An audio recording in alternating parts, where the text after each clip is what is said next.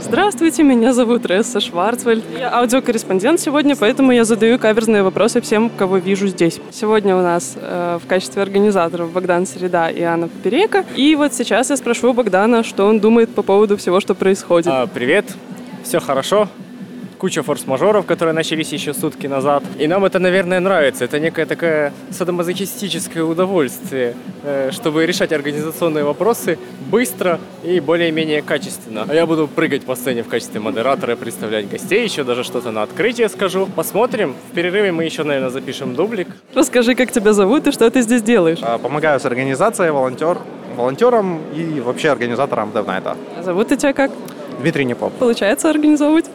На данный момент вроде получается, очереди нету, людей проходит, прошу прощения. Хорошо, спасибо. Да, волонтеры у нас сегодня очень заняты. А, Слава Лукьяненко показывает на себе что-то вроде отрезать голову и не хочет ничего отвечать. Я слишком взволнован для того, чтобы что-нибудь говорить. Это много чего говорит о работе волонтера. Здравствуйте, как вас зовут? Меня зовут Женя, я здесь сижу сейчас возле Рессы. Вы работаете геймдизайнером? Я работаю 3D-артистом. Иван зовут, программист. Валера зовут, программист. Меня зовут Роман, геймдизайнер. Татьяна меня зовут. Я как бы медсестра. Не ко мне, пожалуйста. Меня зовут Алексей, меня зовут Родион, Максим. геймдизайнер, и он я геймдизайнер. Начинающий геймдизайнер. Меня зовут Элеонора, я 2D-художник. Николай Армоник. Лысенко Руслан, Руди Русланенко под другим именем. Я работаю, к сожалению, не в геймдеве, но в приближенной сфере к этому. Занимаюсь тестированием железа. Мене звати Павло, я приїхав з Рівного. Я працюю в маркетинге в соціальних іграх. Меня зовут Филиппов Кирилл. И сейчас как раз думаю пойти работать в индустрию. Меня зовут Роман, не геймдизайнер, я тестировщик. Игорь, я работаю QA-инженером в телеком-сфере. Меня зовут Александр, я геймдизайнер. Привет, меня зовут Глеб. Меня зовут Алексей. Максим. Я выпущу какой-нибудь хит. Меня зовут Александр Мамзуренко, я из компании Нрава, работаю там лид комьюнити менеджера. Александр, независимый разработчик, но в нашей команде выполняю функции геймдизайнера. И что вы ждете от сегодняшнего Dev Night? Познакомиться с кем-то, завести новых друзей.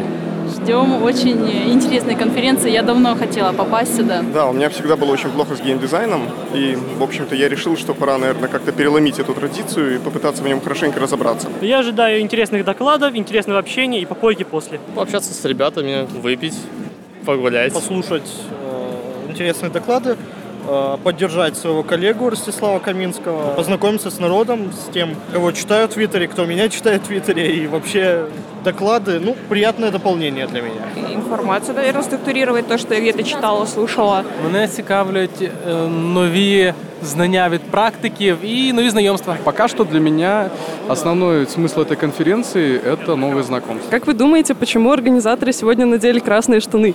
Вопрос сложний. Мы попытаемся это выяснить в ходе конференции. Чтобы можно было найти в толпе. Знаю, завтра день контрацепции. Не подходит под стулья. Много красного здесь. Это как-то связано с Сергеем Галенкиным. Наверное, это какая-то хитрая маркетинговая штука, которую когда-то придумал Галенкин. Потому что эта традиция пошла еще со времен Кинзадза, где красные штаны считались высшей степенью иерархического почета в обществе. Красный цвет самый лучший, блин. Видимо, что-то связано с Галенкиным. У них там какая-то шутка про красные штаны есть. Чтобы их отличили от других. Почему организаторы в красных штанах? Ну, мы в Украине. Я в майке с носорогом, точнее единорогом. Он держит автомат. Это компенсирует красные штаны.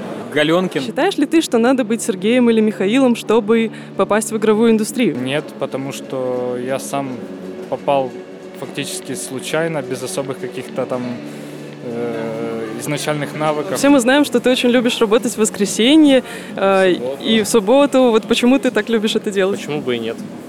А какой из докладов ты больше всего ждешь? Вероятно, жду их всех. И желаю найти в каждом что-нибудь свое, чуточку для души. Сейчас у нас перерыв между докладами. Я разговариваю с Ярославом Сингаевским, который делал доклад про навыки, необходимые геймдизайнеру. Я хотела бы задать тебе, Ярослав, вопрос. Какие навыки необходимы геймдизайнеру, который еще не работает над играми, но хочет войти в индустрию? Прежде всего стоит определиться, что вы хотите делать. Работать над нарративом или вы хотите э, работать над математикой, над балансом, над каким-то системным дизайном. Например, я по образованию технарь, но я больше тяготею там, к нарративу, геймплейным идеям. Мне не очень, например, нравится выстраивать дизайн, мне не очень нравится копаться в циферках. Может ли один и тот же человек совмещать в себе вот эти два качества? Да, может. Но такой человек может столкнуться просто с большой нехваткой времени на проекте, если он один. То есть в идеале в команде должно быть несколько геймдизов, да? Ну да, в идеальном сферическом случае, конечно, да, каждый человек должен заниматься каким-то узким таким сектором работы. Но в реальности так бывает нечасто. Нужных специалистов стараются просто привлекать э, со стороны. То есть аутсорс решает? Да, аутсорс сильно решает, конечно.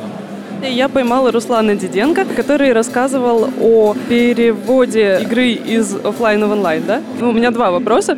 Мне, во-первых, очень интересно, а насколько формирование лояльного комьюнити честно в отношении самой игры? Не значит ли это, что разработчики просто формируют у комьюнити какое-то мнение, которое не соответствует тому, что игра представляет из себя? У вас не получится сформировать лояльное комьюнити, если игра плохая, по факту. Имеется в виду не навязывание своей точки мнения, да?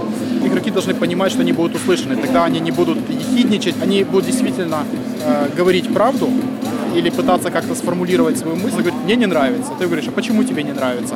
И с этого момента он начинает анализировать. Второй вопрос. А, нелинейная зависимость прогресса от времени игры. Есть такой стереотип, а, что игрок либо вкладывает свои деньги, либо время. Вы просто говорили о том, что а, у вас есть специальная система, чтобы игроки, которые играют мало, а, получали не меньше, чем игроки, которые играют много. Не то чтобы не меньше. То есть ты не можешь, там, я приведу пример, там час и три игры в день, да? Ты не можешь их уравнять по скорости развития. Но если сделать в три раза больше, да, прогресс, то игроки, которые играют мало, они просто будут э, уходить. Соответственно, э, ты можешь сделать, что игрок, который э, играет 3 часа в день, он получает там всего лишь в два раза больше, чем игрок, который играет в час в день. А который играет 10 часов в день, он получает всего лишь в 3 раза больше. Вот в Китае, на самом деле, это вообще э, законом оговорено. Если игрок играет больше 3 часов в день, он должен получать 10 раз меньше опыта и 10 раз меньше прогрессировать. У них это национальная политика, чтобы игроки долго не играли в игры. Что вы говорили по поводу там платежей, да. То есть э, платящие игроки, они тоже экономят время. Это наверное, одно из немногих моментов, которые не воспринимаются игроками как pay to win. Сейчас я поймала Ростислава Каминского. Что надо делать, чтобы стать геймдизайнером для дополненной реальности? Может, есть какие-нибудь фичи? Вся дополненная реальность для обычных девайсов ничем не отличается в девелопменте от обычной игры. Просто ты используешь немножко другие паттерны. Используешь камеру, например. То есть в камере у тебя есть какие-то объекты, но ты понимаешь, что у тебя в камере будут еще обычные люди попадать, еще что-то такого. Но это все равно та же самая игра. Это все-таки не очки, и вся основная дополненная реальность сейчас базируется на планшетах, телефонах и так далее. А как ты считаешь, это вообще нормально делать игры сейчас для планшетов, телефонов на дополненной реальности? Или это просто площадка для того, чтобы пересесть на Google Glass, там на всякие девайсы уже next Почему? Имеет смысл. Непонятно, что будет дальше, как бы, но это хорошее развлечение. Вся сейчас дополненная реальность, она массовая больше для софта, как бы там. Опять-таки, эти же iBeacons, о которых я говорил, которые позволяют получить там... Это Bluetooth-маяк, который дает тебе дополнительную информацию, когда ты о нем находишь. А вот что касается игр именно, насколько они популярны на устройствах типа там планшета, телефона? С играми опять-таки все немножечко сложновато. Есть ингресс, который хорошо пошел, но ему опять-таки не хватает какой-то визуализации. Ты просто имеешь карту. Было бы круто, если бы ты мог там подсветить памятник, увидеть что-то, если бы использовалась камера, типа. Есть куча просто обычных шутеров. Это все основное, что люди юзают. Масс-маркет они создали для себя сами. Ты говоришь про ингресс, про шутера, но это же хардкорные игры, да? А что касается казуала, типа Candy Crush Saga, но, допустим, с дополненной реальностью? Можно сделать hidden object, ты смотришь на картинку, у тебя появляются, генерируются какие-то объекты, тебе нужно их найти. Даже можно сделать его чуть более хардкорным, чтобы эти объекты реально вписывались в объекты, которые, ну, на которые ты смотришь. Если ты смотришь на памятники, как бы, то там, не знаю, появляются голуби, предположим. У тебя есть всегда подсказка, ты можешь выглянуть за телефон, увидеть, что голубей нет. А сейчас у меня вопрос к Алисе Гурской, которая делала доклад про э, драматургию кино и играх про сравнение. Алисе задавали вопрос, нужна ли драматургия во всех играх, в принципе. По поводу Flappy Bird, там же как бы нет драматургии, но ты отвечала, что там как бы она в метагеймплее. Flappy Bird это такой ну, казуальный рогалик, я не знаю. В общем, драма в том, что ты так или иначе умрешь, но твой конфликт с трубами, он точно так же конфликт. То есть, в принципе, э, ко всему можно отнести драматургию. Просто самое главное помнить о том, что в играх с драматургией проще. Э, если в кино, в литературе мы можем наблюдать сюжетную драматургию, то здесь драматургия э, параллельно сюжетная и игровая. Но есть же, например, игры, в которых драматургии нет. Ну вот, например, 2048, да, в классическом варианте. Э, Это, ну, это не то, чтобы назвать компьютерной игрой, это скорее головоломка.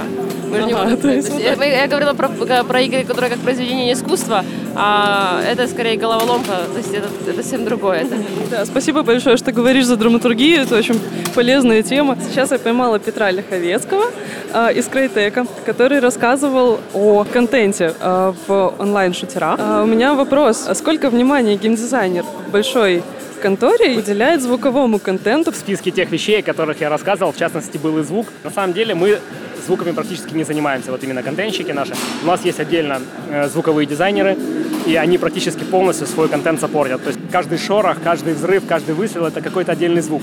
Это огромная куча этих мелких файлов, как они с ними разбираются, это, ну, это отдельная история, там их просто очень много, и с ними очень сложно иметь дело. То есть вы спихиваете все на звуковиков уже и занимаетесь... Очень рады, если нам не приходится туда лезть руками, и если нам удается этого избежать. Судя по тому, как вы разговариваете, вы раз. Сейчас я подобралась к Александру Протасене, который цитировал очень много из Джейси Шелла в своем докладе. Это было супер потрясающе. И еще там всякие классные идеи толкал. В общем, Цитирование э, Шелла это теперь супер потрясающе. это на самом деле очень классно. Ну, я очень уважаю Шелла. Э, Тут просто вот эта вторая часть интервью, она была просаботирована мной. То есть я ее делаю совершенно не по плану. Я задаю вопросы, которые интересны лично мне. Поэтому, согласен. поэтому вот, я скажу тебе спасибо большое за то, что ты толкаешь эти идеи. Важный вопрос.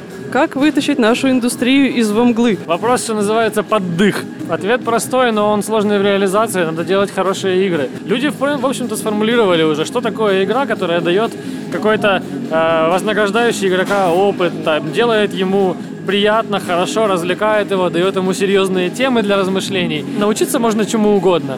Вот. Важно то, что ты в итоге делаешь с тем, чему ты научился. Если ты держишь некий курс на какие-то правильные с твоей точки зрения игры, видимо, ты туда придешь. Ну, то есть даже если тебе придется пройти через э, какие-то вещи, которые с твоей точки зрения неправильны в моральном смысле, ну, там, допустим, слоты, да, это способ развлечения. То есть я не говорю, что они вытягивают деньги, это отдельный вопрос. Вот. Это способ развлечения, который затягивает на очень долго, вот, и не дает тебе ни- ничего взамен, он не дает тебе никакой отдачи. При этом ты можешь поиграть в Kentucky Road Zero, и ты получишь какие-то для себя определенные ощущения, которых ты, возможно, не получил бы иначе.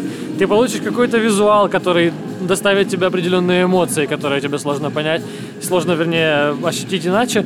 Но если ты хочешь сделать игру, которая дает что-то значащее людям, вот, имеет смысл ее делать, э, и, соответственно, играть в такие игры, потому что, да, нужно знать тех, тех на, на плечах, кого ты можешь стоять. Так, тут у меня организатор Аня Поперека.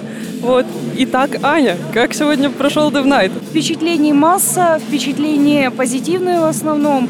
У нас получилось многое. У нас получилось многое с организацией. Были недосмотры и недоговорки. В основном это из-за э, недостатка места. Мы рассчитывали на то, что будет больше места. Но тем не менее мы даже успели всех пустить до начала мероприятия. Посмотрим, что напишет Твиттер и другие социальные сети. Богдан Середа расскажет нам парочку дежурных фраз по поводу того, как прошел ивент, как все это было круто и все такое прочее, да? Мне особенно лестно увидеть упоминание в Твиттере в списке докладчиков, потому что я этим занимался. Вот, э, несмотря на многочисленные факапы, которые происходили, но они неизбежны. Людям понравилось, люди хотят еще. Я надеюсь, задача максимум, что они приедут и сделают у себя такие ивенты.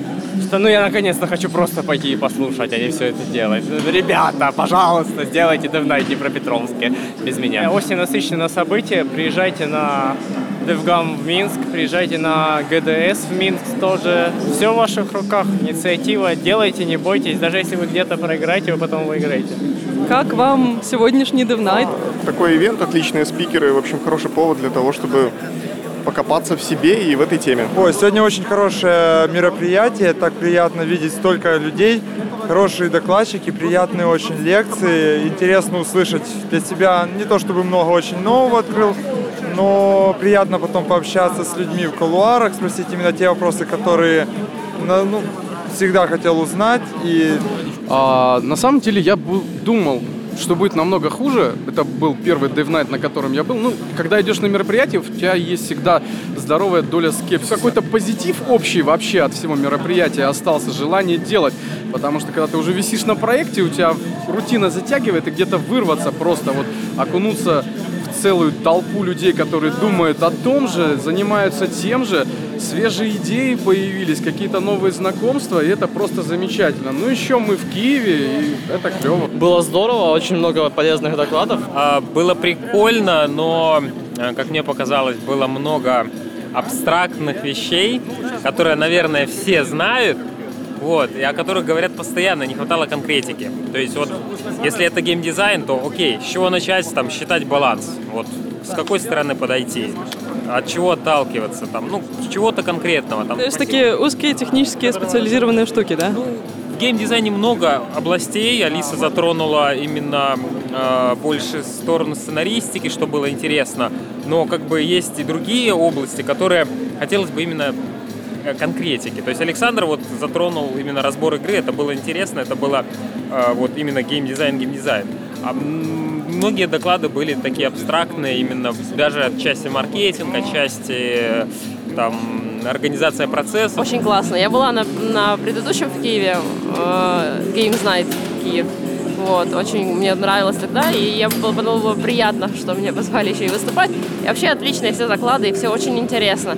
Хоть говорят, что любые доклады это то, о чем все люди знают, но очень приятно это послушать еще раз, напомнить самому себе, напомнить другим людям. Давнайт закончился. Э, Все мы очень рады, и нам очень здорово, круто. Мы, конечно, очень уставшие. А, Да, приезжайте, приезжайте на DevGam, приезжайте 29 ноября на ГТС, где я делаю большую секцию по звуку с мастер-классами и круглым столом. С вами была Ресса Шварцвальд и куча классных, здоровских людей. Слушайте нас еще. Спокойной ночи, малыши.